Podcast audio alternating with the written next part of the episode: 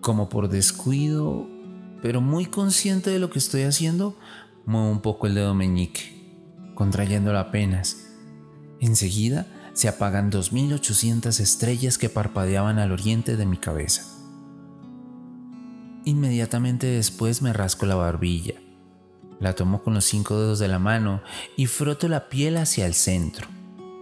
Hago esto tres veces y entonces no solo vuelven a brillar las 2.800 estrellas desaparecidas, sino que en un pequeño rancho, en una provincia, en un país totalmente perdido, una yegua pura sangre da a luz un par de blanquísimos pegasos. Y aunque sé que no debo hacerlo, doy un breve tirón a mi nariz. En el acto, desaparecen durante pleno vuelo y llenos de pasajeros 13 aviones de distintas aerolíneas a lo largo y ancho del mundo, sin explicación alguna.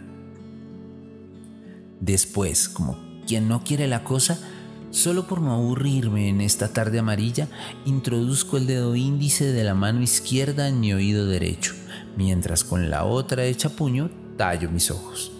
A continuación, un árbol particularmente alto, en medio de un bosque en Toronto, Canadá, se llena de minúsculas arañitas brillantes que tejen a ritmo desaforado una postal perfecta de la ciudad de Nueva York, que a los pocos segundos será deshecha por el viento. Al mismo tiempo, en Japón, un tigre de Bengala consigue escapar de su jaula en el zoológico y antes de esfumarse frente a cientos de horrorizadas personas, arrebata de los brazos de su madre a un bebé. Y al otro lado del mundo, un militar ordena una masacre de cierta población indígena. Y tan solo a tres edificios de donde ese miserable uniformado quiere prender fuego al mundo, una pareja joven, temblorosa, llena de esperanzas y repentino frío, se entrega por primera vez a ese mismo mundo en peligro de incendio. Entonces escucho un sonido familiar a mi espalda.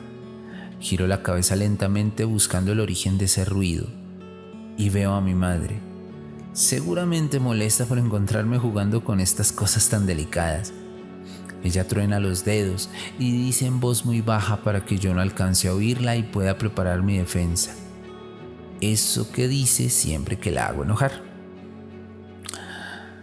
Ahora Pasa el tiempo y voy sintiendo poco a poco cómo me lleno de sueño y cómo lentamente me quedo dormido.